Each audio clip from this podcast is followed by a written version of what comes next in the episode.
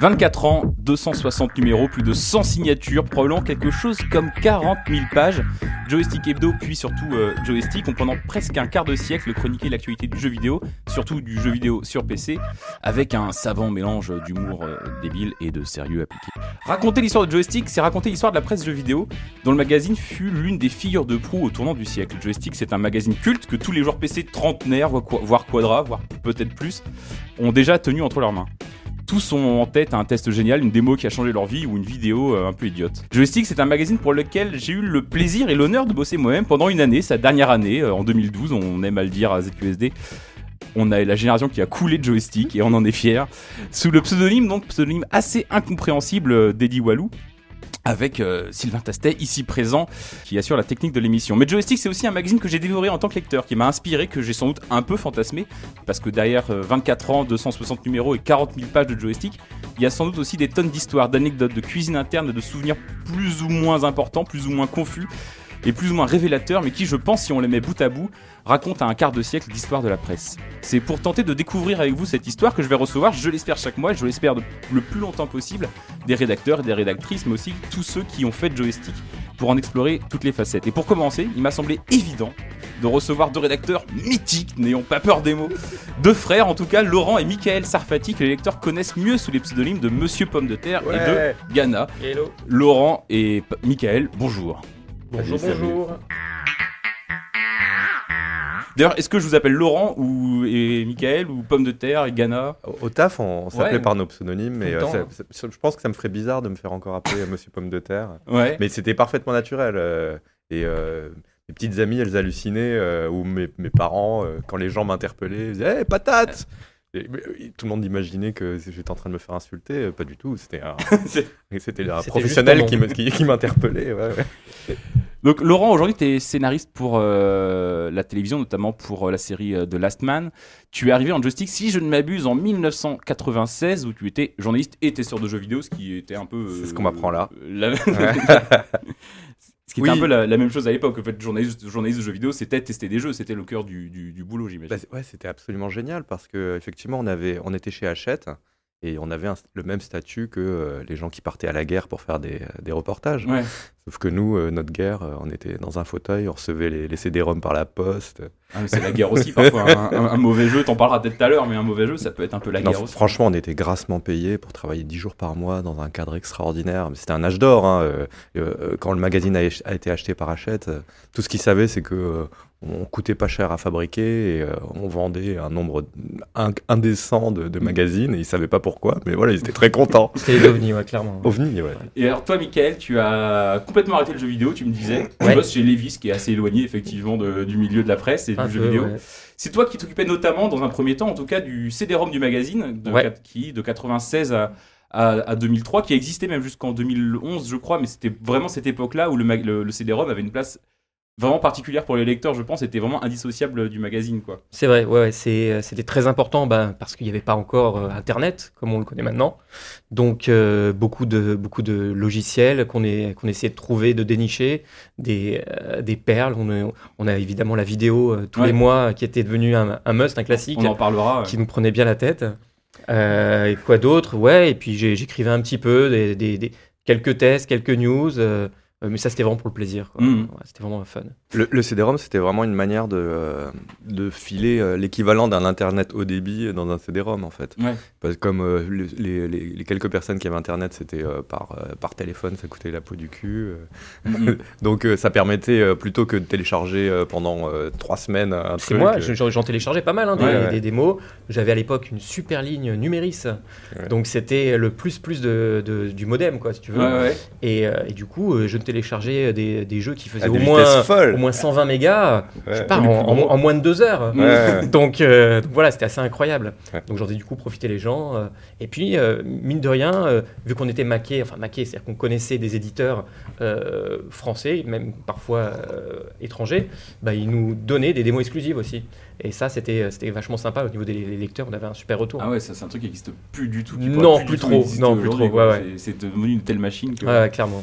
Forcément. Alors moi je suis très content de vous recevoir tous les deux comme premiers invités parce que euh, d'abord, euh, Michael, je crois si je ne dis pas de bêtises, mais ton premier numéro sur lequel tu as bossé c'est euh, celui d'octobre 96 qui est aussi le premier numéro que j'ai acheté. Tu me l'apprends. Donc euh, oui, je- Donc voilà, la boucle est, est- est bouclée et, et- et très content aussi le- Laurent parce que moi un, un test que je cite toujours, euh, enfin toujours quand j'en ai l'occasion, qui m'a marqué dans le joystick de l'époque, c'est euh, justement un test de ce premier numéro là, Ouais. qui était le test de créature à l'époque. Ah, oui, je bien me sûr, je m'en souviens ouais, Et, hyper bien. euh, ouais. et c'est- d'ailleurs c'est marrant parce que j'ai souvenir de, que ce test était à crever de rire, qui était et en fait, je l'ai relu et il y a, il y a deux trois vannes qui sont qui sont ouf dedans, mais le truc finalement est très sérieux et, et, et- et décrit ce jeu qui créature.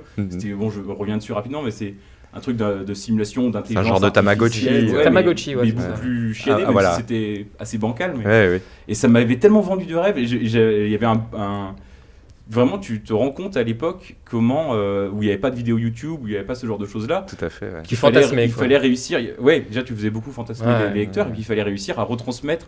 L'ambiance, le- les sensations. euh, un C'était vraiment notre étranges. boulot. ouais, et exactement ça. et ce test-là m'avait vraiment, euh, vraiment fait rêver pour le coup. Et, euh, Et tout ce que je raconte dans le test est, est vrai. Je, je, je, je C'est que, certifie aussi. En fait, euh, ce qui est, ce qui est hallucinant, c'est que euh, moi, je, je m'étais vraiment passionné pour ce jeu. C'était très marrant. Euh, on avait fait- alors, je, pour expliquer le principe, on avait un genre de, de, de bocal dans lequel euh, on avait des, des créatures justement qu'on faisait vivre, on les ça nourrissait. partait de cellules même, je crois. hein. Non, d'œufs. Ça commençait par ouais, un œuf. ouais. Ouais, Ouais, ouais, ouais. Et c'était vraiment sur le principe du Tamagotchi, mais avancé, quoi. Et on pouvait leur apprendre euh, euh, des- tours et même un peu à parler. Ils- eux avaient conscience du curseur, donc ils voyaient le curseur passer. Et, euh, av- avec le curseur, on pouvait euh, les, les récompenser ou, euh, ou les, les brimer si euh, ils avaient fait une erreur, Mhm. etc. Ils apprenaient à parler et tout. Et euh, je suis épuisé, je vais dormir dans un coin du couloir ou je sais pas quoi, c'était ce genre d'ambiance. Et euh, quelques heures plus tard, je reviens et mes créatures que j'avais laissées tourner, étaient devenues complètement hystériques. Il y en avait une qui faisait les 100 pas dans la cave et qui ne voulait plus manger. Et euh, j'avais vu que leur vocabulaire avait beaucoup changé, ils parlaient pas mal d'Adolf Hitler. ouais, c'est un pote. Pendant tout le temps que je pionçais, il s'est amusé à les, euh, à les torturer en fait. C'est ça. Donc je racontais ça dans le test, ouais, ça, ça me fait vachement marrer, euh, marrer les gens. ouais. Euh, avant de, de- de parler de tout ça, notamment de l'ambiance euh, à la rédaction euh, à cette époque-là, donc je disais entre 96 et 2003, euh, comment vous êtes arrivé, vous, euh, à Joystick? Déjà, est-ce que vous, lisiez, vous, vous aviez quel âge quand vous êtes arrivé à, à- à Joystick 96, du coup, sans vouloir trahir de secret hein. 25, 23. 25, Ouais. 26, un truc comme ça. Donc vous Moi, je suis arrivé un an avant toi. Bah non, j'avais. moi, Attends, soit- moi 23, du coup, j'avais. T'es pas arrivé un an avant moi. Non Ou alors. Vu- euh, vu ah les ouais. t'es arrivé 6 mois avant, mais peut-être que t'as Ah peut-être, que ouais. t'as peut-être bossé avant sans être crédité ou je sais pas quoi. Non, non, non, le magazine que tu m'as sorti, c'est bien ça. Non, mais j'ai une très mauvaise mémoire. Beaucoup trop de canaux. Et alors, du coup, vous bossiez déjà dans le milieu à ce moment-là ou Alors vous étiez des moi, lecteurs en fait, euh, j'avais à l'époque une, une boutique de jeux vidéo. Euh, je m'étais lancé là-dedans, euh, boutique d'import. À Paris À Paris, ouais, ouais. Euh, je, je connaissais du coup euh, pas mal de, de pigistes, tout ça, qui euh, bah, venaient chercher des jeux. Parce que ça se passait comme ça, souvent, euh, pour les jeux import, surtout en console. Euh, ben, les, les gars venaient en disant ah, tiens qu'est-ce que t'as reçu? Et ben, je leur disais voilà j'ai reçu ça ça ça. Ah bah ça m'intéresse je le prends euh, je vais le tester euh, je te le ramène le mois prochain. Voilà. En gros ça se passait comme ça. Donc du coup j'avais un peu un pied euh, dans dans quelques magazines notamment Super Power à l'époque. Euh, et euh, ensuite euh, je crois que c'est mon frère donc euh, la- la- Je me souviens très, Monsieur très bien Patate. comment tu as été embauché. ouais bah je vais Ouais, donc le, le- le dire le dévoiler Ouais, donc, euh, donc Monsieur Patate qui vient me voir en me disant Dis donc, tu te fais pas un peu chier avec les jeux vidéo, tout ça? Je fais Bah écoute, moi j'aime bien les jeux vidéo, voilà, ça me permet d'y jouer, de voir les, les réactions des gens, tout ça. Il me fait Non, parce que figure-toi qu'à Joy, ils recherchent quelqu'un pour tout ce qui est CD-ROM. À l'époque, ils avaient une interface. Une ancienne interface qui s'appelait interface Boing Boing, parce qu'elle zoomait et dézoomait tout le temps. Mhm. Euh, et euh, il me dit voilà, ils, ils ont ça, ils en sont pas très contents, ils ont acheté une blinde, ils en sont pas très contents, euh, et ils envisagent de changer l'interface. Est-ce que tu te sens capable de, de faire ça? Alors moi, je suis un peu un touche à tout au niveau informatique, donc je me suis dit, oh, un challenge, machin, j'aime bien. Pourquoi pas? Je vais y réfléchir. Donc il m'organise un rendez-vous avec à l'époque Olivier Scamps et Jérôme Darnaudet. Casque Euh, noir maintenant qui bosse à... Casque Noir qui bosse à Canard PC et Olivier Scamps qui était rédacteur en chef. euh, non, c'était quoi C'était pas rédacteur en chef. Non, il était directeur. c'était directeur de rédaction. Voilà. Donc, chef. était le, le grand, le grand chef, euh, pour, bah, pour en parler. Donc, il m'organise ça. Je vais les voir. Et bah, je suis séduit par le projet. Euh, ils me disent est-ce que tu t'en sens capable et tout? Euh, je fais écoute, euh, je promets rien, je vais essayer. T'avais déjà fait ça? Non, genre de bien sûr que non. Mm. Donc euh, ils me donnent déjà euh, l'espèce de notice de leur interface Boing Boing qui voulait rien dire euh, en me disant voilà ce qu'on a pour l'instant. Donc sur les prochains mois tu vas travailler avec ça. Et on aimerait que en parallèle tu essayes de, de faire une vraie interface.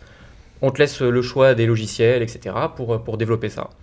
Donc je me suis retourné vers, à l'époque c'était Flash, d'accord? Euh, Et euh, voilà, j'ai développé l'interface euh, des CD d'après euh, avec, euh, avec un, un super graphiste. C'est pas du tout ce qui est arrivé.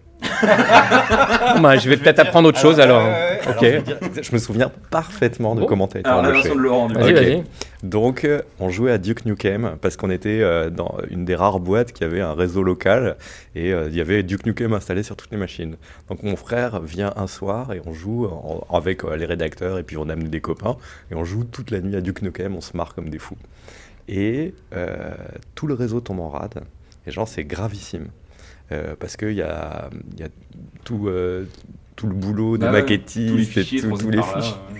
Donc c'était une catastrophe. Et mon frère il dit ah bah attends je vais euh, je vais euh, je vais voir ce que je peux faire. Donc je regarde mon frère je me dis sais faire ça? Parce que là c'était euh, c'est- les câbles on marchait sur 10 cm de câbles à l'époque c'était c'était n'importe quoi le réseau. Mm. Et, et voilà il va fouiller les câbles il touche machin il commence à farfouiller dans le code du serveur. Je fais oh mon dieu il va tout casser. Bref et il répare le truc. Et là, il y a Jérôme, Lord Casque Noir, qui vient me voir discrètement et il me fait Putain, on cherche quelqu'un euh, pour, euh, pour faire le réseau et en même temps pour le CD-ROM. Ça te dirait pas qu'on embauche ton frère Et moi, ça me disait pas tant que ça. En fait, je me dis Moi, je suis pas hyper famille et, euh, et, euh, et je, et je lui ai dit. Et puis, on s'entendait pas si bien. Ouais, c'est vrai, c'est Ouais, vrai. ouais, On se tapait un peu sur la gueule Ouais, à l'époque. carrément. Et euh, donc je lui dis, écoute, moi, moi ça, me- ça me regarde pas. si, si tu l'embauches, très bien. Mais je veux dire, s'il y a un problème avec lui, c'est pas mon problème. Puis ouais, bien sûr. Donc c'est Jérôme qui t'a embauché. Et avec et, je lui ai dit, vraiment, je j'ai rien à faire avec lui. Je- et je, je me disais, bon, de toute façon, on aura. Lui s'occupera de la technique, moi de l'écriture, on n'aura pas à bosser ensemble. Sauf qu'on nous a mis dans le même bureau. ouais. Exactement le, le lendemain, j'arrive, il est dans mon bureau.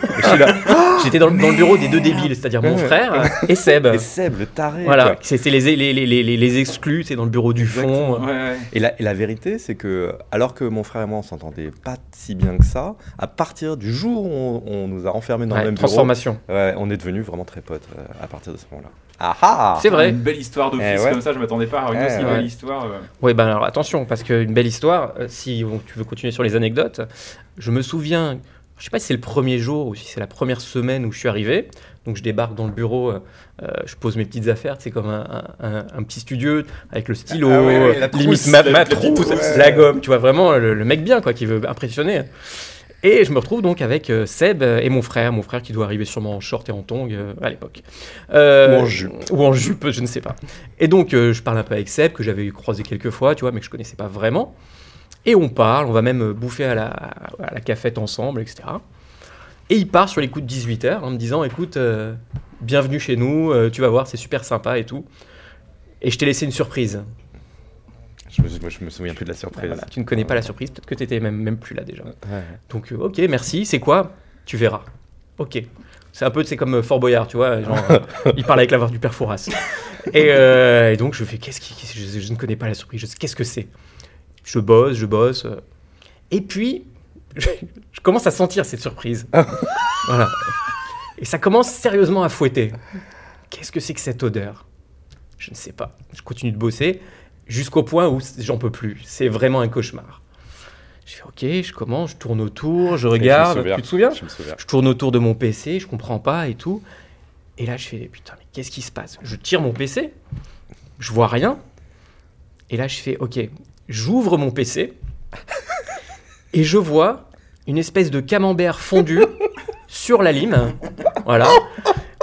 C'était le, cadeau de bienvenue euh, de, de notre ami Seb qui m'avait laissé donc ce, ce Il a super démonté fromage. ton PC, il a explosé, un il a- fromage dedans. Voilà, juste voilà, Ouais, pour, pour rire. ouais, ouais. Voilà, et c'était une horreur. Mais c'était Bienvenue. non-stop. Voilà. Non-stop. Moi, j'allais au boulot pour, euh, pour rigoler. Et quand Ouais. il fallait travailler, je me barrais parce que c'était juste impossible. quoi. Ouais, ouais, bah ouais, c'est ce que. Bah, d'ailleurs, c'est pour ça que vous avez été mis tous les trois dans un bureau, j'imagine. euh. Ouais, peut-être. Mon frère, il s'y attendait pas. Ouais, moi j'ai un peu subi au, calme, au ouais, début. ouais. ouais. Et toi, Laurent, du coup, comment t'es arrivé euh, alors, alors, ça, c'est euh, c'est, euh, c'est une histoire. euh, Je sais pas si. Ouais, tu dois la connaître, Mika. C'est une histoire qui implique maman. Ah bon? J'ai, euh, j'étais, euh, pour la première fois, je vivais avec euh, avec une copine. Elle avait été beaucoup plus jeune que moi et elle avait pas du tout de, sous. Et du coup, j'étais obligé de subvenir à ses besoins. Et j'avais pas de boulot, de rien du tout. Donc je me dis, ok, il faut que je gagne de l'argent. Comment je vais faire? Et je savais vraiment rien faire. Et dans une soirée un peu bourrée, je rencontre justement Seb.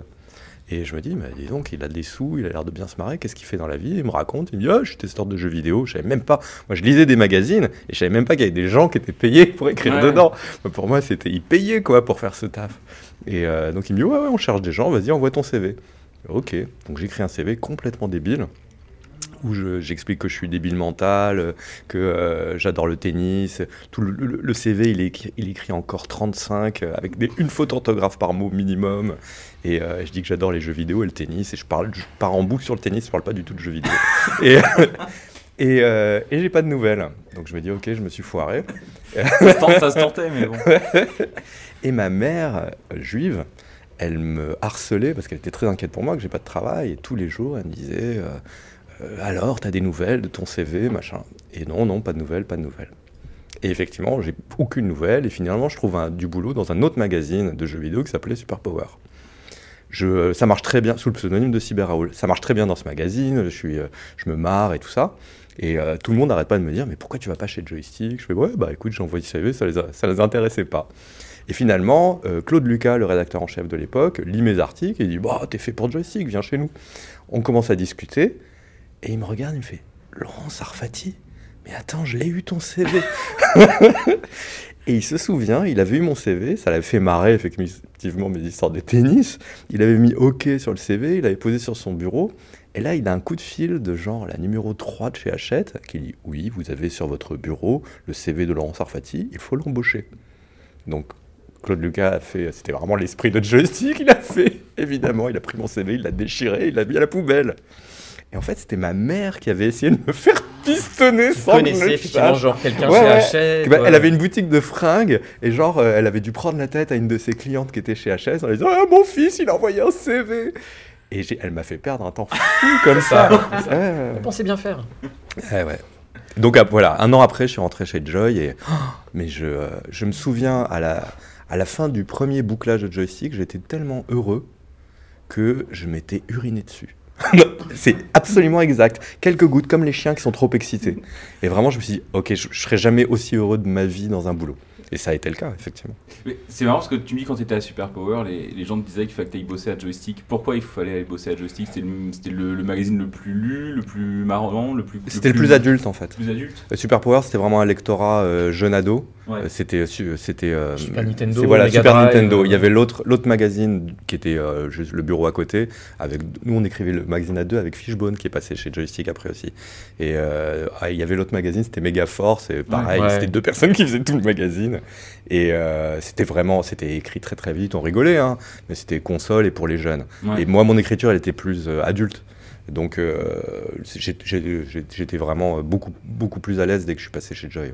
Et vous, vous le lisiez le magazine avant de Bien arriver sûr Ouais, ouais. Bien avant d'y bosser. Je lisais avant. même euh, à l'époque euh, des, des magazines. Tilt, logiciel. Alors ouais, hebdo- logiciel avec euh, Moulinex. Il y avait, euh, il y avait un truc. Attends, c'était quoi? Bon, Génération 4, évidemment. Mhm, Euh, il y avait le rival. C'était quoi le rival de Génération Ah. 4 Bien sûr. Euh, Console Plus. Non, non, non. mi- euh, micro. Micro. Hebdo ou- Peut-être Micro Hebdo. Je sais plus un truc où il écrivait Jérôme, qui était genre le. le, le Bon, il y avait. Console Plus aussi. Il y avait- euh. Ouais, mais console plus, j'étais pas trop console plus à l'époque. Mais ouais, ouais, vraiment- on est très, très enfin, nous, mal on écrit. était friands quoi de, de tout ça. Qu'est-ce que c'était mal écrit? C'est hallucinant. Tu, tu as refouillé dans ces mags? Ouais, euh, ceux que vous avez cités ou tous les magazines de. Bah, Ouais, les, de les- l'époque, les consoles ouais. plus et des trucs comme ça. Ah bah, euh, tout, euh, tout a pas, a pas bien vieilli. Comme Non. tu disais, Ouais, c'est ouais. vraiment des, des magazines qui étaient destinés euh, au jeune public, en tout cas, Ouais, et qui ouais. se faisaient pas une idée d'un jeune public hyper. euh, Moi j'ai relu des, des, textes de JM Destroy. Oh mon dieu te- je- vraiment, hein, tu peux les relire. Des fois, il n'y a pas un mot, un mot français. Quoi. Ouais, vraiment. C'est hein. euh, il y a des- Parce que des erreurs de syntaxe. Ouais, c'est- ouais. Mais tu sens que le truc, il est sorti genre à 5h du matin, Ouais, que le mec, le bah, cas, il dit bon, bah écoute, je dois rendre mon texte à 8h. Mais il y a- voilà, j'y vais quoi. Il y a un test épique de, de JM Destroy qu'on peut trouver assez facilement euh, en il googlisant. français. hein. Il écrit pas français. Et comme Et, et Traz, donc Trazom, donc de, de Joypad et compagnie, connaît au, le texte par cœur. Il le connaît par Oui, cœur. oui, oui. Il te le fait comme une récitation. Euh, C'était quoi la phrase? C'était. Je sais plus, mais il y a, il y, a des- il y, a des- il y a des mots entiers où tu fais, il y a marqué Cobligout ou je sais pas quoi. C'est juste, c'est, ah, c'est, euh, c'est pas compréhensible. Et lui-même, euh, je pense qu'il était, euh, il était, il était dans un état très second. fatigués, ouais, ouais. ouais, ouais. Je reviens juste, je, je fais une petite parenthèse. Parce que dans ce numéro-là, vous parlez du, du mot du mois. Et c'est pas Cobley Boots, mais je voudrais citer ce mot du mois que je trouve assez intéressant aussi. Ah, je me souviens Qui est. Flurch Bredlirf. Ça devait être Seb, ça. C'est le mot du Ouais, mois, un mot assez impressionnant, il faut bien le dire. Ou Moulinex. ça change du chiffre du mois. Les chiffres, quand on a vu un, on les a tous vus. Mais un mot pareil, ça, ça vaut le détour. On s'en souviendra longtemps de ce mot-là. C'est dans les news. 20 ans après, personne se souvient de ce mot-là. je, je, je, je vais fact-checker ce numéro. euh. Ah, j'étais pas encore dans les news. Et J'adore à la fin, t'as l'erratum. Désolé, le mot du mois est flurch. Flurch Bridlarf et non Flurch Bredlirf. Nos lecteurs auront rectifié d'eux-mêmes. Et euh, tu me disais que, que, que, que des, Laurent, que des, les rédacteurs terminaient à- dans d'autres magazines à 5h du matin. ou 8 Mais heures comment ça dans d'autres magazines Dans ce magazine aussi Ah, tu parlais de GMT. Oui, mais justement, et à Joystick, c'était pareil aussi Ah, bah, il y a bossez ça, comme ouais. des, euh, Alors en fait, le En magazine. fait, y a- en fait, on peut dire qu'il y a un fuseau horaire différent. Quoi. Ouais, de toute façon, oui, exactement. On vivait à l'heure de Hong Kong. Ouais. Euh, à 18h, les gens commençaient à se pointer avec, ça, avec des, gueules de cachet d'aspirine. Et, euh, et effectivement, on finissait. euh, Alors, en fait, euh, on travaillait beaucoup, mais euh, 10, 12 jours par mois. Condensé, voilà. Ouais. Parce que comme on était mensuel, euh, on voulait les informations les plus fraîches possibles.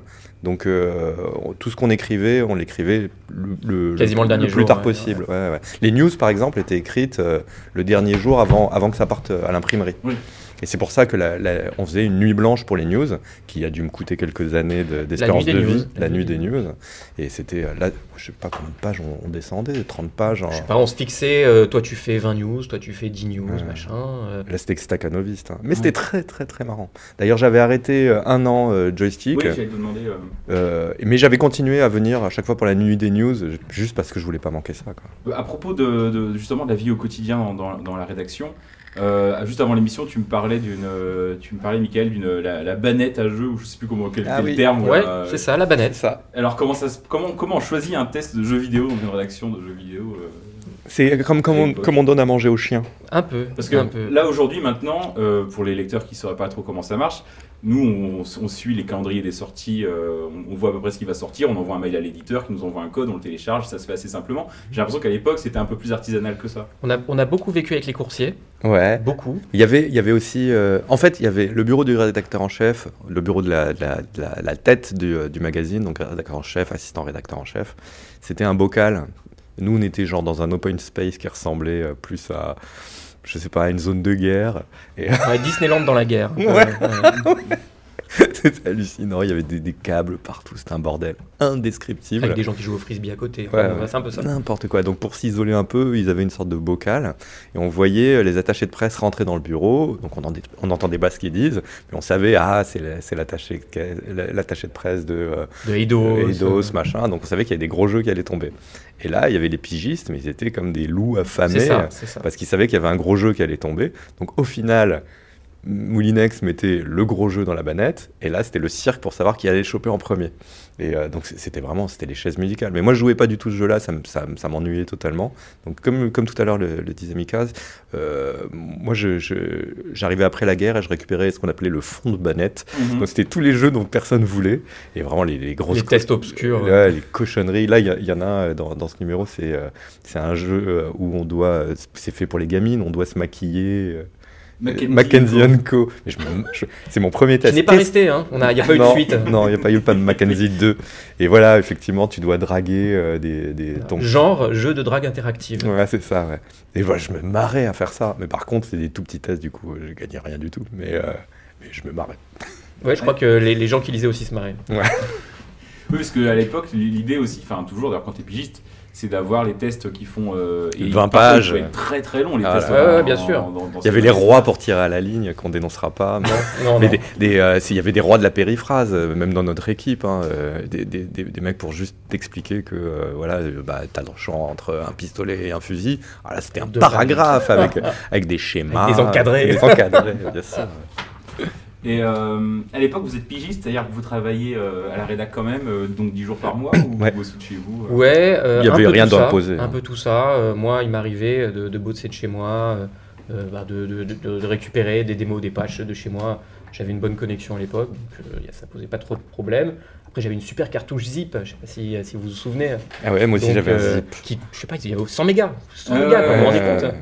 Euh, Donc euh, voilà, je C'était des énormes disquettes, euh, c'était Ouais, avant CD-ROM, qui pesaient un kilo à peu enfin, près, avant, je pas. au même moment, mais c'était réinscriptible. C'est ça, exactement. ouais. Donc, euh, donc voilà, je pouvais faire ça de chez moi. Euh, mais pour être très honnête, moi j'allais souvent à la rédac euh, parce que j'aimais ça. Mm. tout bêtement. Bah oui. Parce qu'il y a une ambiance, euh, parce que j'allais voir des potes. Euh, Mais il y avait- Bon, maintenant je vais travailler, j'ai pas le même engouement, hein, faut, pas, faut pas se leurrer. Euh, mais euh, voilà, quand, quand j'étais quand j'étais là-bas, moi, euh, voilà, même des fois j'avais rien à faire à la rédac. J'allais là-bas parce que je sais qu'on allait jouer en réseau le soir, ouais. qu'on allait tous bouffer autour d'une pizza. Voilà, Mm. c'est vraiment Ouais, ça. Exactement. Bon, après j'avais 23 ans. hein. Ouais, voilà, on était, on était gamins. Il y avait euh, des pigistes fantômes, comme disait Moulinex. Ouais, ouais, Genre euh, Bob Arctor, il y a eu des années entières où on le voyait un soir par mois. le mythe. Ouais, ouais, il arrive en taxi de Versailles. et- C'est vrai. Ah, c'est. Ou accompagné par sa mère. Et, euh, donc il n'y avait aucune obligation de venir au magazine. Ouais. Non. Et tu me. L'ambiance que vous me décrivez, j'imagine qu'au sein de Hachette, ça devait un peu détonner par rapport à ce qui se faisait. Il n'y a jamais eu aucun problème. Alors, il n'y a jamais eu de problème, mais on était regardé quand même bizarrement. Ah oui, on est. On était, avant d'être euh, dans le bâtiment principal d'Hachette, on était, je sais pas si tu te souviens, à Clichy. Ouais. Oui, oui, bien sûr. Et on partageait les locaux avec, euh, c'était qui euh, les, les- les gens La MFA, c'était ça. Ah oui, Hein, tu te souviens très On les appelait les Men Black. Donc en fait, si tu veux, nous, on était euh, en skateboard dans, dans, dans les... dans les Dans les couloirs, on jouait avec la raquette en voilà, mousse. euh, raquette en mousse, du, du frisbee, voilà, on, en plus, et on voyait des gens passer, parce que si tu veux, on partageait un ascenseur. Et on voyait des gens passer en costard avec le, le petit atta- atta- attaché case, tu vois. Ouais. Et ils nous regardaient, mais d'un air genre, mais où est-ce que je suis Ouais. Et puis ils badgeaient, et puis ils allaient vite chez eux. Ouais. Ouais. Voilà. Oui, c'était, c'était le, c'était. Mais ils un- devaient un- traverser. Ouais, ouais, c'était comme si tu traversais un territoire orc. C'est vraiment ça. Ouais, ouais. Et surtout, c'était bien avant toute l'époque des startups et des machins. Aujourd'hui, je pense que ce serait moins choquant de se dire bon, bah, c'est des jeunes, ils ont fait leur boîte. Non, à l'époque, une entreprise, c'était une entreprise, c'était sérieux. Et alors là, c'était pas sérieux du tout, du tout, du tout. Et j'imagine aussi que ça devait être. euh, C'était sale, on était sale. Oh, moi, je, je dormais la tête dans mon carton à pizza. euh, C'était, c'était abject. Ouais, j'ai- La- je, je, je sais pas si on peut la raconter à, à l'antenne, je, Ouais. je suis pas sûr, mais j'ai même des souvenirs que tu m'as raconté des histoires de gens tout nus qui se promenaient dans les locaux. Ah, on avait fait un bouclage tout nu avec, euh, avec Seb. C'est parce qu'on avait récupéré la première webcam. Et, euh, Ah oui, alors il y a sûrement encore des images de mes fesses sur internet. Ouais, ouais, ouais. Et euh, ouais, ouais, tout à fait. Et du coup, on s'est dit, mais c'est génial Ça veut dire que si on se met tout nu, les gens nous regardent Ça a été le, le premier truc qu'on s'est dit. Donc on s'est dit, ok, c'était en, en plein mois d'août, on crevait de chaud. On s'est dit, on va faire un bouclage tout nu. Alors on a mis la hein, webcam. c'était pas du live streaming hein, à l'époque. Ouais, hein. c'était une image. C'était tous une les image plus de 30 minutes. secondes. Ouais, il fallait rester ça. en pause avec son cul sur la fenêtre Ouais, ouais. euh, pendant 30 secondes hein, pour être sûr. Ah, c'est vrai c'est vrai. Et c'est avec cette webcam que je crois j'avais fait ma première euh, vidéo euh, de joystick aussi. Merci de m'offrir sur un plateau cette, euh, cette transition du coup pour parler des vidéos et notamment donc parce que sur le fameux CD euh, où il y avait des démos, des logiciels, ce genre de choses, il y avait aussi beaucoup de place, Ouais. 650 mégas forcément, il faut les remplir. C'est ça. Et euh, si je dis pas de bêtises, c'est un peu pour ça qu'à un moment donné, euh, bah non, bah, racontez-moi tiens, comment la vidéo a commencé euh, à Joystick. Moi, j'étais pas là encore. hein. Ah oui, c'était un la- petit peu avant toi. Ouais. Moi, c'était la, pre- c'était, la première fois, euh, très vite quand je suis arrivé, euh, il y avait, en fait, il y avait eu un changement d'équipe. Justement, Olivier Scamps qui arrive à la direction Ouais. à la place de Marc Andersen. Tiens d'ailleurs, euh, je fais une parenthèse. euh, Oui. Du coup, euh, je me suis toujours demandé ouais, comment c'est que l'équipe avait changé euh, à, à ce moment-là. C'est parce que Mark Anderson, qui est donc le fondateur du magazine, Oui. était parti refonder un autre groupe, j'imagine. Tout à fait. Euh, je ne connais pas le détail, donc je ne vais pas me risquer de te, causer un procès. Mais en tout cas, effectivement, Marc Andersen se barre euh, et euh, remplacé par Olivier Scamps. Et du coup, il emmène avec lui beaucoup de pigistes. Il y en a quelques-uns qui sont restés, d'autres qui, qui, qui l'ont suivi. Donc il fallait, euh, il fallait re- rembaucher des troupes. C'est comme ça que, Ok. que, que je suis réapparu. Et euh, ils- ils- Euh, euh, Olivier Scamps a dit Bon, c'est une nouvelle équipe, on devrait faire un trombinoscope. Et euh, donc, moi qui étais marrant, il m'a dit bah, Laurent, tu vas nous faire un trombinoscope. Et, euh, et je trouvais ça très très triste, un trombinoscope. Et du coup, j'avais fait une vidéo, euh, une sorte de truc en, en HTML. euh, je crois que c'était toi qui. Non, c'était pas toi Non, qui l'avais fait. Bon, Quelqu'un avait fait ça dans le CD-ROM et où tu pouvais cliquer sur toutes les têtes. Et à chaque fois, les gens se présentaient. disaient, pas Mick Dax peut-être? Peut-être Mick Dax l'avait fait ça, ouais. Euh, Mick Dax qui vit en Afrique maintenant. Ouais. Et euh, au Cap Vert, ouais. Euh, et donc tu pouvais cliquer sur, sur les têtes, comme ça les gens se présentaient, ils disaient bonjour, je suis voilà Monsieur Pomme de Terre, je, je suis testeur de jeux vidéo. Et là il y avait une main qui, a qui entrée dans le champ et qui il prenait une monstrueuse baffe. Mhm. Et, euh, c'était génial parce que c'est moi qui faisais la main, sauf pour moi-même. et, et c'est comme ça que j'ai pu gifler Olivier Scamps. Et, euh, Oui, d'ailleurs, où elle, était, elle était elle molle. bien. hein. Ah, Elle était molle. Elle ah, était ouais. molle. Ah, je me souvenais que je Ah, non, non, du cœur. La, la vidéo est sur YouTube, on peut, Ça on doit peut- se on peut trouver, ouais. de la vigueur de ta baffe. Ouais, euh, Exactement, elle était peut-être molle alors. Et, euh. Quoi qu'il en soit, Olivier, il est ravi d'avoir pris une baffe, ça le fait marrer. Et, euh, et il dit bah écoute, tu vas nous faire euh, une, une vidéo par mois. Et, euh, euh, si, tu veux, Seb, qui était de l'ancienne équipe, tu, fais ça avec Laurent. Très bien. Et Seb est un salaud. Et il faut bien le savoir parce que Seb, il est hyper aimé. C'est euh, un mythe dans, le jeu vidéo. Mais c'était aussi quelqu'un qui n'était pas hyper cool. Et donc, assez vite, il m'a exclu de la vidéo. Il a voulu la faire tout seul pour garder la thune. Et euh, c'est pour ça qu'il y a des vidéos, toutes les vidéos qu'on faisait ensemble. Donc lui, c'était le chef. Et il me disait, bon, bah, dans cette vidéo, tu feras un cadavre. Donc je faisais rien, j'étais juste un cadavre et il me traînait. Et, euh, c'est lui qui décidait de tout. Il y en a une autre vidéo, une torture chez le dentiste. Moi, je fais rien. Euh, À chaque fois, il y en a une autre où je suis ligoté, baïonné. Donc c'était très pratique. Au bout d'un moment, il m'a dit, bah, tu sers à rien. T'es viré. Ok.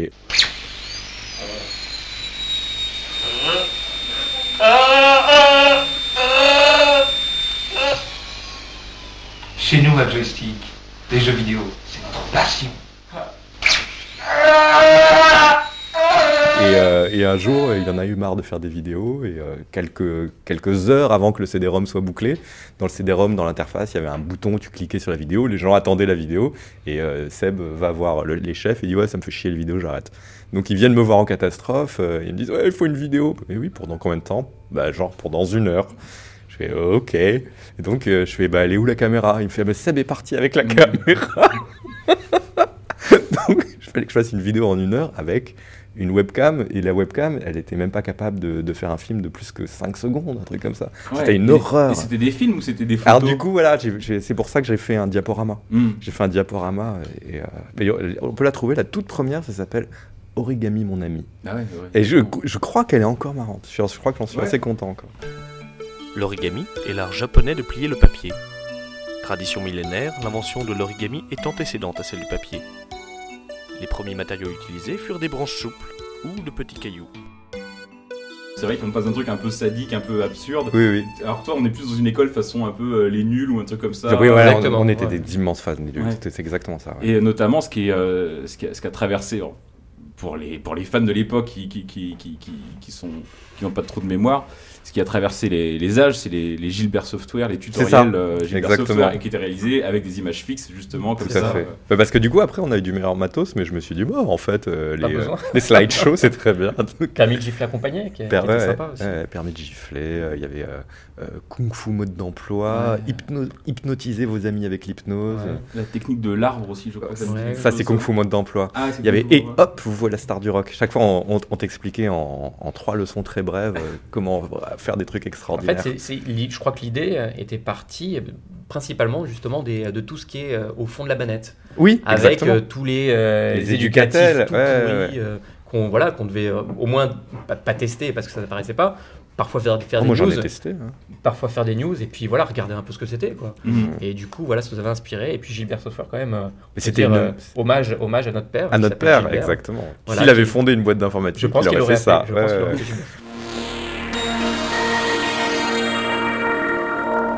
Welcome to Gilbert Software. Ouais, oui, oui, c'est ça, c'était mon père. Mon père qui a toujours été euh, complètement fasciné par la technologie.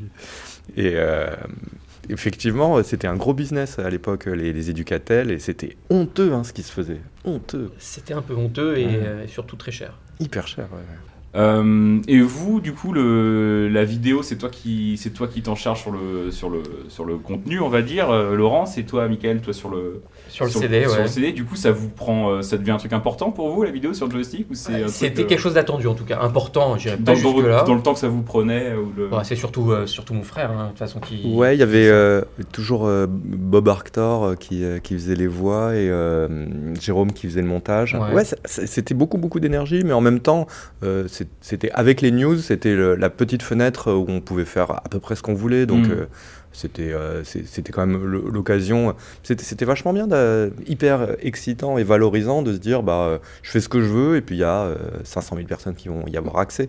Donc, euh, c'est la Je première La, la- la seule vidéo, d'ailleurs qui n'était pas une vidéo, mais qui nous avait vraiment pris du temps, euh, c'est celle de South Park. Ouais. Ah oui, en dessin avait, animé. qu'on avait fait pour le numéro 100, je crois. Mm, tout à C'est toi qui l'avais fait dans C'est le moi, qui- c'est moi qui l'avais fait. Et les dessins étaient de Candy. Les, dessins étaient de Candy.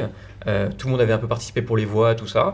Euh, ça a été fait en quoi En l'espace de, je dirais, 10 jours. Mm. Euh, C'est du gros gros boulot ça. Ça, c'était un peu du boulot, Ouais. franchement. Parce que. euh, bah, C'était pas les plus réussis. Moi, South Park, non. je l'ai revu, elle est, elle est plutôt molle, elle ouais, est pas forcément compréhensible. On En avait fait, fait une à l'envers aussi. J'ai tellement sué des fesses que Ouais, ouais, ouais, j'avais ouais. l'impression que c'était bien. Que- Ouais, ouais, tu Mais m'étonnes. en fait, non. Non, pas génial. Et euh, on avait fait toute une vidéo à l'envers aussi. Ouais. Oui, avec Raran à l'époque. Ouais, ouais. Et ça, pareil, ça ne marchait pas très bien. On s'était vraiment pris la tête. Après, on a fait des essais, hein, tu vois. c'est- Mm. C'était pas tout le temps fantastique. hein. Ouais, ouais, mais bon, en tout cas, c'est des choses qui ont, qui ont, qui ont- qui ont marqué les joueurs et, Ouais, dont, on a et- d'essayer. et- et dont, et, dont, et dont certains euh, parlent encore, comme moi, pour exemple. là, je en fait, suite. en fait c'était, exactement Internet, mais c'était euh, Internet offline. Donc c'était, Ouais. euh, c'était les vidéos qu'il y a des, des, euh, gamins ouais. sur YouTube. Ah exactement, c'est- exactement le même esprit. Tu touches 500 000 personnes, à l'époque, pour toucher 500 000 personnes sans être à la télé, c'est impossible. C'est Exactement, faire- mais c'était complètement magique. Mm, mm, Ouais, ouais. Euh, Qu'est-ce que je voulais. Tiens, d'ailleurs, tu me disais, euh, c'est pour l'anecdote, mais je sais qu'on on s'était rencontrés l'an dernier, j'avais fait un papier là-dessus pour, pour Le Monde. Tu me disais qu'il y avait, je sais pas si tu te rappelleras ce détail, mais que qu'il y avait un, un lecteur qui t'avait contacté, qui qui, qui t'envo- qui t'envoyait des vidéos, à, qui t'envoyait des vidéos à la con, et toi tu les regardais, et tu trouvais ça naze, et en fait le, le mec en a fait son taf aujourd'hui, on peut le dire. Oui. Je sais pas si tu peux me raconter Alors, ça. euh. ouais, alors je trouvais Je ça sais pas si on naze. parle de la même personne. Si, si, on parle de la Ah ouais, même. Bah, si, vous personne. par- si vous pensez parler de deux personnes, on peut faire deux anecdotes. Non, non, là, à mon avis, c'est la même personne parce que. C'est Monsieur Poulpe. Voilà, Mm. c'est bien. ouais, ouais. Et c'était, euh, c'était euh, un lecteur, un lecteur de Joy. Et il m'envoyait, d'abord, il m'envoyait ses vannes. Il m'envoyait des blagues. Et il me disait, voilà, je... c'était déjà Monsieur Poulpe. Il avait 14 ans. Et il m'envoyait ses blagues. Et c'était pas hyper drôle. C'était un gamin, quoi. Mmh. Et, euh, mais je sentais sa volonté. Il disait, oui, je voudrais devenir comique. euh. Et moi, j'étais le monsieur drôle de joystick. Donc, euh, c'était sûrement sa référence en humour. Ah, c'est mon enfant. Et je crois même que tu m'as envoyé un peu le bébé. Je, je crois. Ah oui, hein, possible. en me disant genre tiens regarde il avait dû envoyer peut-être des vidéos il avait dû envoyer des vidéos je sais plus Ouais. en me disant tiens regarde on m'a envoyé ça un lecteur m'a envoyé ça regarde si c'est drôle euh, machin pour le mettre sur le CD ça lui fera plaisir. Et Catastrophique. je crois que j'avais dû lui répondre en lui disant que Ouais. c'était pas drôle effectivement Ouais, ouais, ouais. mais Ça marrant Mais moi, je lui répondais- euh. Ouais, ouais, Oh, c'est possible qu'il y en ait une qui finit par, sur le CD parce pas que sûr hein. Si, si, parce qu'au fur et à mesure, il a grandi. Et, euh, c'était mieux. Et voilà, c'était mieux. mieux. Et moi, je lui répondais à chaque fois. Et je dis, hey, c'est vachement mieux. J'ai mar- je me suis marré. Il avait, il avait fait un truc de chiotte euh, euh, possédé par le diable ou je sais pas quoi. Et là, ça m'avait fait marrer. Et au fur et à mesure, du coup, on est devenu potes par Internet. Et des années, des années plus tard, euh, il a commencé à avoir des, euh, des blogs, des machins. Il faisait euh, euh, Mange ton geek ou Ouais. je sais pas quoi. Et, euh, et du coup, il m'avait invité. On s'était rencontrés. Et on est devenus hyper potes. Et euh, il y a beaucoup, beaucoup de gens que j'ai rencontrés comme ça, qui étaient des lecteurs. Il y, a, il y a un pote que je vois tous les jours encore, euh, encore maintenant par internet, mais, et ouais, qui ont on a passé des vacances et tout. C'était un, c'était un lecteur à l'époque, Exos. Mmh. Ouais, ouais très bon pote ouais, carrément. Et euh, à la rédac, il y avait cette ambiance de potes aussi? Vous étiez potes entre vous ou Ah, vous fréquentiez pas forcément en dehors du taf euh? Pas, pas tous Bah, c'était quand même sauvage. C'est-à-dire, euh, c'était pas la. C'était Parce que pas c'est des, des fortes personnalités, j'imagine. Ah là là, ouais. C'était pas que de la franche camaraderie, c'était un milieu qui était difficile, surtout pour les nanas. C'était d'une misogynie pas beaucoup, hallucinante. hein. Non, il y en avait deux. Et, euh, et, euh, et- non, non, ils- on était très durs. Alors, moi, c'était pas trop mon trip, mais ils, ils étaient quand même assez durs entre eux. Ils s'envoyaient des vannes assez méchantes. Il pouvait y avoir euh, des gens qui se détestent soudainement. Encore une fois, c'était assez proche du chenil. il y avait vraiment les dominants qui aboyaient sur tout le monde. euh. ouais moi je- moi je- j'étais assez assez proche euh, euh, beaucoup des consoleux voilà euh, je sais pas, peut-être parce qu'ils avaient, c'était un peu plus proche de mon âge aussi. C'est vrai que les rédacteurs à, à C'était dur entre ils eux étaient, aussi, ils hein. étaient un peu plus, un peu plus âgés. Ils étaient durs entre eux, ouais, clairement.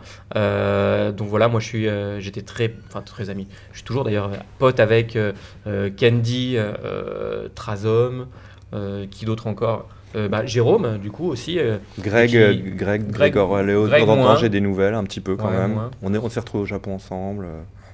euh, Quand, quand tu parles des consoleux, c'est parce que en fait Joystick à l'époque c'était partager les bureaux. c'était pas une seule rédaction, il y avait Ouais. Joystick, Joypad et PlayStation Magazine. Ouais, Exactement, fait. ouais, c'est ça.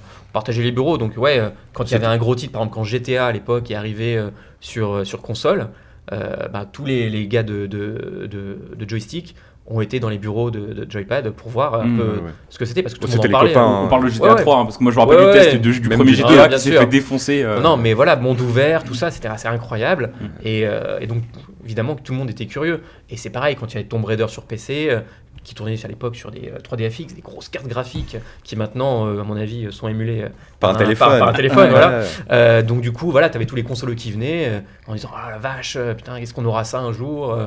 Donc voilà, c'était, alors je dis pas que c'était la guerre, tu vois, mais il y avait euh, une espèce de compétition euh, sur aussi les sorties de jeux. euh, Ah ouais. Et on allait, ouais, on allait voir un petit peu ce que sortait euh, de chaque côté. Oui, parce qu'il y, avait, euh, il y avait un truc technologique qui faisait que quand il y avait une nouvelle génération de consoles qui arrivait, les PC soudainement complètement ça. Et ça durait quelques mois, et après il y avait euh, Nvidia euh, qui sortait la nouvelle. euh, je sais pas que 3DFX c'était Nvidia. Bon, bref, et euh, il y avait une nouvelle carte qui sortait, et, euh, et ça y est, les PC étaient 50 fois plus balèzes que les consoles. Donc il y, avait un, un jeu comme ça entre les deux. Mais surtout, ce que, ce que ça m'évoque, c'est. C'était une époque extraordinaire pour assister à euh, une courbe exponentielle dans l'évolution technologique. Parce qu'on vraiment, nous, on- quand on a commencé, les jeux c'était 2D, pixels, on parlait de sprites. Mm. Je me souviens, les sprites, je sais pas si c'est encore utilisé, les Si, sprites. si, si. Pour les jeux indés un peu fauchés, Ouais, quoi, ouais. ou qui, qui- ou qui veulent, ou qui ont un côté rétro en tout cas. Ouais, et après, le- les premières 3D, effectivement, le premier Tomb Raider, euh, les premières textures, je me souviens, waouh, Quake, il y avait des textures, je trouvais ça incroyable. Mm. Et, euh, et puis, euh, voilà, pour ce à quoi on est arrivé aujourd'hui, c'est pas si loin que, que ça de ce à quoi on était euh, il y a 20 ans, en fait. Ouais. C'était, euh, on est arrivé à fin, fin, ouais, au début 2000, on va dire 2005. On est arrivé à un niveau technologique qui est pas si loin que ça de, de ce qu'on a aujourd'hui. hein. Et euh, est-ce que vous l'avez vu euh, évoluer cette presse entre 80 Alors, je sais- non, vous avez arrêté tous les deux de bosser dans la presse de jeux vidéo après, à part toi. Michael, Ouais. qui est actionnaire donc de, de Canard PC, mais qui Ouais. regarde ça de plus loin. Ouais. Euh, est-ce que vous l'avez vu évoluer cette presse entre vos débuts, donc en 96 ou avant, à Super Power et, euh, Bah, et le- euh, 2003 La grosse claque, ça a été Internet. Ouais. Ben, c'est ça. En fait, euh, le- le- la presse, elle, elle était euh, plutôt fanzine. Euh, et vraiment, comme, je- comme, comme je te disais au début, euh, des, les magazines étaient illisibles, c'était écrit dans des conditions épouvantables, et, euh, par des gens qui étaient dans un état second, et c'est très marrant à lire, hein, moi j'adorais. Mais au fur et à mesure, ça s'est professionnalisé, ça s'est stabilisé. voilà, il y a eu des magazines comme Joystick, en face, il y avait quoi Génération 4. Génération 4, voilà. Et, et en fait, c'est à partir du moment où Internet est apparu, ben, euh, tous les services qu'on rendait euh, aux lecteurs étaient devenus gratuits et instantanés. Donc, euh, effectivement, c'est à partir de ce moment-là. D'ailleurs, nous, on a quitté, euh, on a quitté la presse à, vraiment à ce, à Mm. ce changement-là. ouais.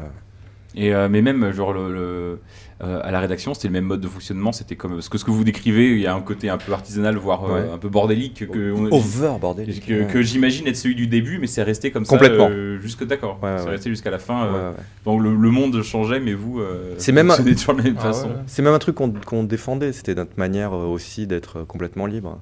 Et euh, effectivement, joystick, euh, le, truc qui était, très marrant, c'est qu'effectivement, c'était une sorte de, cube d'anarchie totale, mais euh, on était tellement indépendants que euh, on était les seuls dont les notes, les acheteurs de jeux vidéo, genre les mecs de la Fnac ou de chez Virgin, ils se disaient bon, ce jeu il a une bonne note. Ça veut, ça, ça veut pas dire que euh, quelqu'un a donné de l'argent au testeur pour que euh, pour qu'il lui donne une bonne note, ce qui était euh, monnaie courante dans tous les magazines. Dans le joystick, c'était pas le cas. Donc, si le jeu a une bonne note, on l'achète. Si le jeu a une mauvaise note, on ne l'achète pas. Mhm. Ce qui fait qu'on on s'est retrouvé dans une situation hyper délicate où euh, moi, en plus, qui était spécialité, spécialisé dans les daubes, quand je mettais une mauvaise note, bah, il y avait les attachés de presse qui Ouais, on arrivaient- avait droit au coup de fil. hein. mais ouais, ils, a- mais ils arrivaient terrifiés. Ils disaient, tu te rends compte, on se retrouve avec euh, 20 000 boîtes, personne n'en veut, comment on va faire quoi?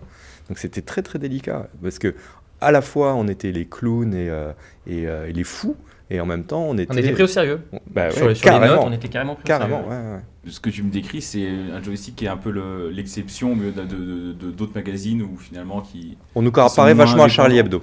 Euh, Ouais, ouais. il y avait- tout tout n'était pas euh, euh, rose. hein, euh, euh, comme je disais, il y avait des très fortes personnalités. C'était un milieu qui était un peu difficile, un peu dur. Mais Mais alors, comment ça fait que ça pouvait exister du coup Bah, euh, je, pense, ce- je pense que ça venait de la genèse même du magazine, où c'était des gens comme ça. Effectivement, les tout premiers, euh, c'était des gens sauvages, des, Mm. des ados euh, qui avaient envie euh, de hurler euh, tout ce qu'ils avaient envie de dire. De toute façon, quoi qu'ils écrivent dans leur magazine, ça s'achetait, ça se vendait très très bien. Ouais. Donc euh, les gens ont gardé la recette en fait. Et puis c'est ça aussi, j'imagine, c'est que si ça se vend. euh, Si ça se vend, on a raison. Les, les éditeurs ont, pas, ont, ont moins de pression sur vous que quand ça se vend. moins. Exactement. Ah parce bah, que- ils avaient zéro pression là. coup, Exactement, vraiment, parce hein. que ça se vendait tellement bien que, en plus on était dans le groupe Hachette, ça se vendait tellement bien que s'il y avait des éditeurs, et ça arrivait souvent, qui n'étaient pas contents et qui nous disaient très bien on va retirer toutes nos pubs, bah, le jour même toutes les pubs étaient remplacées par du Chanel, du Gucci, du... qui avait rien à Il n'y avait foutre pas dans le de problème à ce niveau-là. Il n'y avait aucun problème pour le remplir, de toute façon on avait 500 000 lecteurs. C'est une autre époque. hein. Toi, du coup, euh, t'es parti entre 2001. T'es parti à deux- en 2001, euh, Laurent. Ouais. T'es revenu milieu 2002 et Oui. jusqu'à la fin de l'époque Hachette, c'est-à-dire de l'été 2003 par là. Ouais. Euh, T'en avais marre un peu de la presse jeu vidéo Oui. ou du jeu vidéo euh, à En ce fait, j'avais relu euh, un de mes tout premiers tests. Ça faisait 10 ans que, que je fais du test, c'est ça, non? Non, peut-être pas tant que ça en Bah, fait. euh, non, sais plutôt pas quand 7 t'as ans. commencé. 7 ans Ouais, 7 ans. ouais, ouais. joystick, ouais, mais tu me disais que t'avais bossé Ah oui, j'avais avant. bossé avant, exact. Donc une petite dizaine d'années que je faisais le même métier et j'avais relu un de mes premiers tests et je m'étais rendu compte que euh, c'était exactement ce que j'écrivais dix ans après. Euh, la seule différence, c'est que j'avais mis euh, trois jours à écrire euh, le premier test et que j'aurais écrit la même chose euh, en une demi-heure euh, dix ans après. Mais la qualité, elle était la même. Donc ça m'a foutu une petite claque. Je me suis dit, en fait, j'évolue pas du tout. J'arrive juste à faire la même chose plus vite.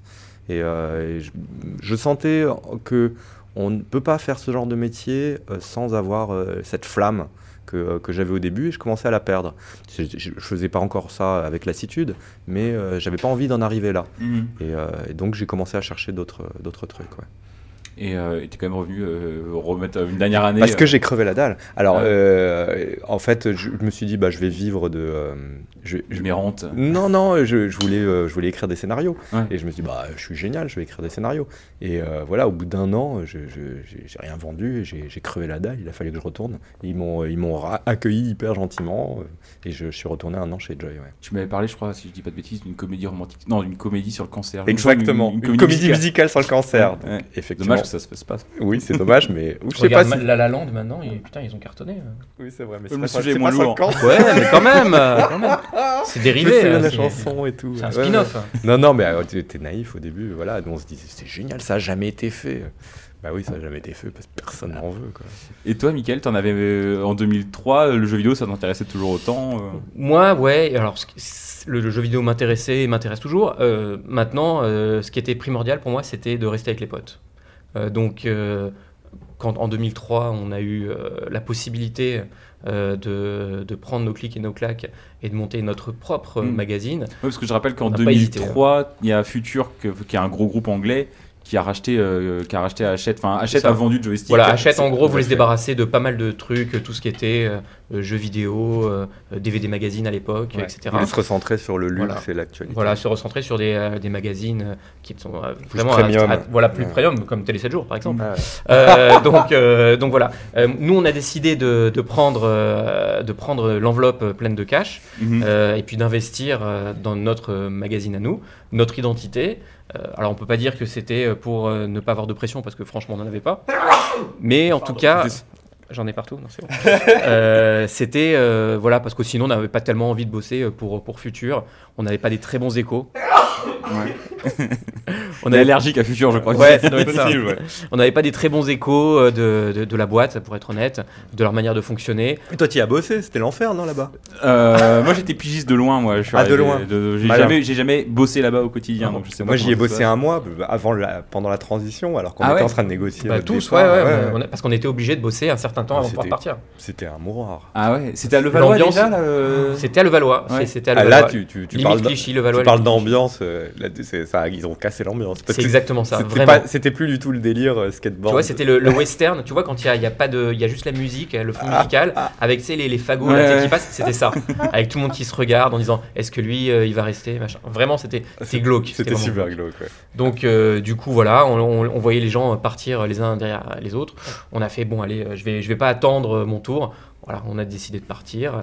Donc, avec, euh, à l'époque, il y avait euh, Casque, il y avait euh, euh, Yvan, Yvan le Fou, Boubou, euh, euh, bah, Agbou, Agbou, Captain Taras. euh, Mm, voilà, on va dire, on a, on a, on a pris notre clause de conscience sous le bras Mm. et on est, on est parti euh, pour fonder Canard PC. Ouais. Voilà. Après un petit temps de réflexion euh, et puis euh, voilà et puis un petit break histoire de, de respirer. Puis on a fait allez, on se lance dans l'aventure. euh. Alors bon, moi j'ai investi marrant. Moi, tout, ce j'y étais que, au début. tout ce que j'ai pris en, en partant de chez Futur. Je l'ai investi dans Canard PC de toute façon, en, en me disant bah, de toute façon voilà, c'est ce coup-ci c'est notre boîte. Mhm. Mhm. Tu la presse, euh, c'est un C'est secteur le futur, d'avenir. c'est le futur, voilà, voilà, c'est la, la presse, euh, c'est voilà pourquoi pourquoi pourquoi chercher ailleurs? Mhm. Donc euh, donc voilà, on a fondé Canard PC et pas de regrets. Ouais, ouais. Mais c'est c'est- qu'est-ce que 15 ans après. euh, Quinze ans Canard après, PC, voilà. c'était Road Joystick. Moi, je, Exactement. ouais. je me suis remarré. euh, Alors moi, j'ai écrit un peu dedans Ouais, vraiment les deux, trois premiers numéros, peut-être un peu plus. Mais en fait, euh, j'ai vendu euh, une émission, euh, euh, donc euh, à Canal Plus euh, quotidienne, donc euh, je me suis dit, bah maintenant, maintenant, il faut choisir quoi. Ouais. Et bon, c'est la, euh, la minute blonde, c'est ça C'était la tu- minute blonde, Ouais. exactement. Ouais, c'est de- que tu deux- faisais sur Canal, enfin que tu sais que dont t'étais scénariste euh, sur Ah Canal. ouais, deux, deux ans de psychiatrie et de et d'analyse. et de- C'était une vraie torture. Mais c'est par contre, ça m'a lancé dans le métier. Ouais. Et puis arrive la James Bond girl. Et quand James Bond la croise, il a toujours une phrase super classe qui l'a fait craquer. J'espère que vous n'avez pas bu la tasse tout à l'heure. J'ai fait caca dans l'eau. James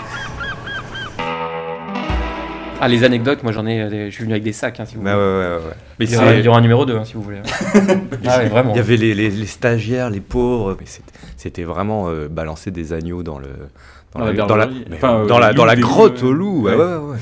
C'était a- abominable. Moi je me souviens d'une très bonne anecdote. Alors, allez-y. hein. Tu la mettras dans le bêtisier. Vas-y, Yann, vas-y. Est-ce que tu peux te rapprocher Pardon. un peu de ton micro ou Ouais, rapprocher ton micro Ouais, pas de problème. Euh, donc moi je me souviens, donc, puisque je t'avais dit que je partageais le bureau de Seb, je sais pas si tu es au courant de ça. Vas-y, vas-y. Euh, donc on, euh, on reçoit donc euh, en grande pompe euh, notre ami Peter Moulineux.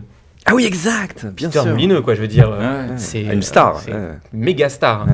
Euh, donc il débarque dans le bureau avec, Attention avec tes mains, Mika. avec l'attaché de presse. Ouais. Euh, Qui à Peter Muneux à l'époque pour pour nos pour les jeunes auditeurs, Ça c'est Dungeon Dungeon Keeper. ouais. C'est Dungeon Keeper. Ouais. Euh, donc il vient le présenter euh, à notre ami Seb, euh, qui, euh, qui l'accueille dans son bureau, euh, qui est donc mon bureau. Euh, il s'assoit euh, avec euh, le CD, le fameux CD, il le rentre. Et il commence à lui faire une démonstration euh, du jeu, euh, en lui montrant qu'on peut donner des claques euh, aux monstres, etc. Et là, tout d'un coup, euh, il y a une fenêtre pop-up qui apparaît. Et, et c'était notre ami Seb qui profitait de ma ligne numéris pour télécharger son porn. et là, évidemment, euh, lui qui était un fan de, de- de femmes plutôt rondes. Oui, oui. euh, Enceinte, gros voilà, nichon. si possible. Ouais. et là, tout d'un coup, t'as une photo euh, genre qui arrive, vraiment, genre d'un coup, tu vois. Et donc là, il y a Peter Moulineux qui le regarde. Il y a, il y a un échange de regards. Ouais, ouais. Et Peter le Moulineux, faut voir, c'est un British un peu Hyper strict, coincé ouais, du cul. ouais. Et euh, bon, très vite, hein, il a fait un alt-tab qui est, qui est euh, hyper rapide. et on est très vite retourné dans le jeu. Je crois qu'il n'y a même pas eu d'échange de mots, si tu veux. hein. C'est vraiment juste le regard. Et là, euh, j'ai fait waouh. Mais bon, il n'y a pas eu d'incident. Et le, bon, le jeu était, était plutôt bien en plus. Il y, a- génial. il y avait un, il y avait un stagiaire hyper collant. Je sais pas si celle-là tu, tu pourras la garder. Euh, je, sais, je sais pas quel est ton niveau de censure dans l'émission. A priori, il y en a zéro, mais. euh, Emric, tu te souviens d'Emric Ouais. Il, euh, il m'avait pris en sympathie parce que tout le monde l'envoyait chier. Et, euh, et il me collait, il me collait. Et moi, c'était un soir, euh, j'étais bourré à la croc en train de, de, de tester je sais pas quel jeu. Et il voulait plus me lâcher. Et euh, je lui ai dit, bah, euh, si tu sors pas du bureau, euh, je vais me foutre cette canette dans le cul. Donc il est pas sorti. Et comme mon frère n'a qu'une seule promesse et une seule parole, forcément, Il est parti en hurlant. il a été Je choqué. me hein. souviens, je lui avais dit, si tu regardes bien, ça fait loupe. Ouais, je me souviens. Non, non, c'était, monstrueux, la, la sauvagerie qu'il y avait. Ouais. Bon, on va, on s'arrêter là. Ce- Celle-là, elle Mais passera c'est marrant, c'est que le, le magazine, euh, il y, il y avait de l'humour dans le magazine, mais il était, il y avait pas ce côté trash du tout. On était dans un truc. euh, Mais parce franchement, que- c'était un magazine de, Parce de, y avait de standing SR, en fait. il y hein. avait une secrétaire de rédaction y avait derrière. Moulinex, le, Il y a aussi qui- le rédacteur en chef, qui savait ce qui coupé, hein. pouvait passer ou pas. Mais d'ailleurs, euh, il y a des trucs qui n'ont pas été coupés. On a eu des procès monstrueux où euh, Mathilde Rémy, elle avait traité. euh, Vanda, Vanda, elle avait traité Famille de France de facho. Je sais pas Ouais, quoi. on a eu beaucoup de problèmes avec Famille de Énorme France, ouais. procès. euh. Non, non, non. euh, ils- on filtrait, mais malheureusement, il y avait tellement de conneries qu'il y en avait qui passaient. Ouais. Ça fait partie des, des têtes de tueurs de l'époque. Il y a Famille de France et euh, il y a Bill Gates aussi. D'ailleurs, la couverture du premier numéro où tout à bossé, c'est ouais. faut-il brûler Windows 95 Mais euh, c'est une très bonne question, parce que c'était vraiment de la daube. hein. 95, c'était pourri. C'était pas un grand OS pour les, pour les Non, jeux, quoi, pour non. la vidéo. quoi. Non, non. Bon, bah, si vous avez d'autres anecdotes comme ça, on peut y aller, mais sinon, je, on va, je pense qu'on va s'arrêter là avant d'aller en prison. C'est ça. Ouais, ouais, pff, écoute, il y en a, il y en a absolument un Il y milliard. a des wagons. hein. Ouais, je, je- je sais pas, donne- donne-moi un thème. Nourriture. Il y avait, euh, il y avait toujours le moment de, euh, on avait des notes de frais. Oh la Ah, vache. ouais, ouais, les notes de frais. Alors donc, euh, il y avait toujours le moment de, de- où tu on commandait la bouffe et il y avait généralement quelqu'un qui allait commander pour tout le monde, qui allait prendre la note de frais. Qui avait un chéquier? Qui avait un chéquier? C'était toute la question. Donc tout le monde se débrouillait pour surtout pas avoir de chéquier, pour pas avoir tout payé. Et là, c'était le moment où, où il y avait, c'était Un western. grand là. silence. Ouais, ouais. ouais. il y avait les spécialistes pour esquiver, pour toujours être sur la note de frais des autres. Et, euh, Et surtout bouffer gratos. Alors, figure-toi que Combien de, combien de parts de pizza je suis allé chercher au fond de la poubelle parce que je crevais la dalle à eh 5h ben, du matin tu ne le sais pas, mais il y a un soir de bouclage sur le CD où j'étais juste avec Jérôme Mhm. et tu as mangé avec nous sans le savoir. Ouais. D'ailleurs, toute la rédac a mangé avec nous. Je pense qu'on s'est commandé les sushis les plus chers de Paris. Ah oui Oui, on a une note de frais à 2, je pense qu'elle était, je, je me souviens plus du, du chiffre, mais il était euh, indécent. Et euh, du coup, bah, on avait dû mettre que bah, toi, tu avais mangé avec nous, Ah. que bah, toute la rédac finalement, c'était un gueuleton euh, pour la rédac. Ah oui, vous avez triché sur les noms. on a vous un avez peu triché, on a un peu Euh, triché, je m'en excuse. Il y a, C'est pas le plus, le plus grave, je pense, de ce qui s'est Non, dit. non, non, c'est pas le plus grave que ce quand, qui s'est dit. quand on était à, à McDonald's, il me semble, il y avait un restaurant grec. Qui, Boulevard euh, McDonald. Ouais, boulevard McDonald's. Il y avait un restaurant grec où, euh, quand il était tard, euh, c'était le seul endroit où on pouvait commander de la bouffe. Et, euh, à Il y en quelques- a un où je suis resté Voilà, paralysé. c'est ça, moi. exactement. C'était, on l'appelait le grec paralyseur. Je l'ai mangé une fois et, et vraiment quand, quand, je l'ai mangé, c'était bon, vraiment. hein. je suis rentré chez moi sur les coups genre de, j'imagine 3-4 heures du matin et là j'ai tout le côté droit paralysé. Je sais pas ce que j'ai eu, j'ai pas dormi de la nuit, j'ai pas eu, j'ai pas eu de chiasse, j'ai pas eu, non j'ai pas vomi, j'ai eu le côté droit paralysé. Euh, et Quand j'y suis retourné, je leur ai dit ça, les mecs étaient morts de rire évidemment. Ah, mais euh, mais c'est authentique, vraiment. ouais. Et il y a euh, quelques jours après, Jérôme, euh, il, même, il a- ça l'a pas, ça lui, ça lui a pas mis la, puce à l'oreille, cette histoire de paralysie. Et donc, il en a pris un aussi. Et je crois que j'ai rarement vu quelqu'un d'aussi malade. Et il avait, il, a- il, il vomissait dans les toilettes. Il avait laissé la porte ouverte parce qu'il avait peur de, de faire un malaise ou de mourir dans les toilettes et que la porte soit fermée. Je disais, mais ferme cette putain de porte. Non, je vais crever. Donc n'hésitez pas à taper chez vous euh, grec, boulevard McDonald. pour- Voilà. Non, évitez, évitez. L'adresse du grec Évitez les. Grecs, évitez les Grecs. Ok, bon, bah je pense qu'on peut finir sur cette. C'est ce qui ressemble le plus à une belle histoire. Oui, Voilà, vous avez une c'est belle c'est Ouais. la moins Elle se pire. finit bien, il n'y a pas de mort. Oui, oui, c'est super. Et ben, et ben, euh, Mickaël, euh, Laurent, merci, Merci, beaucoup d'avoir euh, entraîné ce- cette émission. Et euh, Bah, c'est sais hyper agréable de euh, revivre tout ça. c'est- Ouais, Bah, des bons souvenirs, que des bons souvenirs. Quand on aura fait le tour euh, des, des 100 rédacteurs, je, je vous serai les premiers que je réinviterai pour avoir le tome 2 de ces anecdotes t'as une idée décevante Je pense que ce qu'il faut faire, c'est que nous, on donne les noms des prochains à venir. Allez, on, peut- on peut- on peut, on, on va essayer ça. Après, je contacte la personne. Si elle est d'accord, je viens. Si elle est pas d'accord, je coupe parce que sinon, j'aurais l'air con. Moulinex, c'est obligé. Mais j'aimerais beaucoup. euh, parce que je- histoires, je- je- Moulinex, c'est euh, euh, c'est- carrément. c'est- le rédacteur en chef historique de Joystick pendant euh, 10 Ouais, ans. Et Ouais, puis il, a, ouais. il a été vraiment très très très tôt. Il a été même un des rédacteurs d'Hebdogiciel. Il, a, il, y a- il y avait toute l'époque, Baron. Cyril Baron. Il y avait toute l'époque avant que nous on arrive euh, de joystick où ils avaient fait l'abus dangereux, euh, L'éclectique, c'était avec l'éclectique super valable. Ouais, il Ouais. était dedans aussi, ouais. Et euh, non, c'était vachement bien ce qu'il a fait, euh, Cyril. Ça marche, on va faire ça. Et ben merci encore. Et puis, euh, et puis euh, on vous retrouve euh, donc bah, chez Lévis. On sait pas où exactement. Ouais, pas ouais. en train de le dire. Ça n'a pas de grand intérêt. Et toi, du coup, toi, Laurent, on va te retrouver bientôt avec une nouvelle série. Tu me Ouais, disais bientôt dans deux ans. Ah oui, oui, oui. Là, on a écrit un truc avec, avec Jérémy et, et Baptiste Gobert, qui, avec, avec qui on avait fait euh, Last Man. Euh, on avait écrit un truc complètement cinglé. Des, des gens étaient assez fous pour nous laisser une carte blanche. Très grave erreur. Ça s'appelle Crisis Young. C'est un dessin animé euh, qui est au croisement entre Ken le survivant et na- l'analyse jungienne. Et Je crois que tu te souviens, à un moment, on disait oui, euh, j'avais écrit une comédie musicale sur le cancer. Bon, ça s'est pas vendu. Et bah là, Là, c'est comme, c'est voilà, exactement. C'est comme si je l'avais vendu. C'est aussi, c'est le truc le plus taré du monde. C'est Crazy incroyable. Young, du coup. Cra- Crisis Young, ça devrait, euh, ça sortira chez Black Pills. D'accord. C'est, Tu euh, sais quand à peu près? Enfin, ouais, genre juin. Ah d'accord, ça, Ouais, euh, ça va venir super vite. Oui, oui, oui, oui. Ok, et bah, bah merci beaucoup et euh, à bientôt. À bientôt. Ouais, à bientôt. Ciao.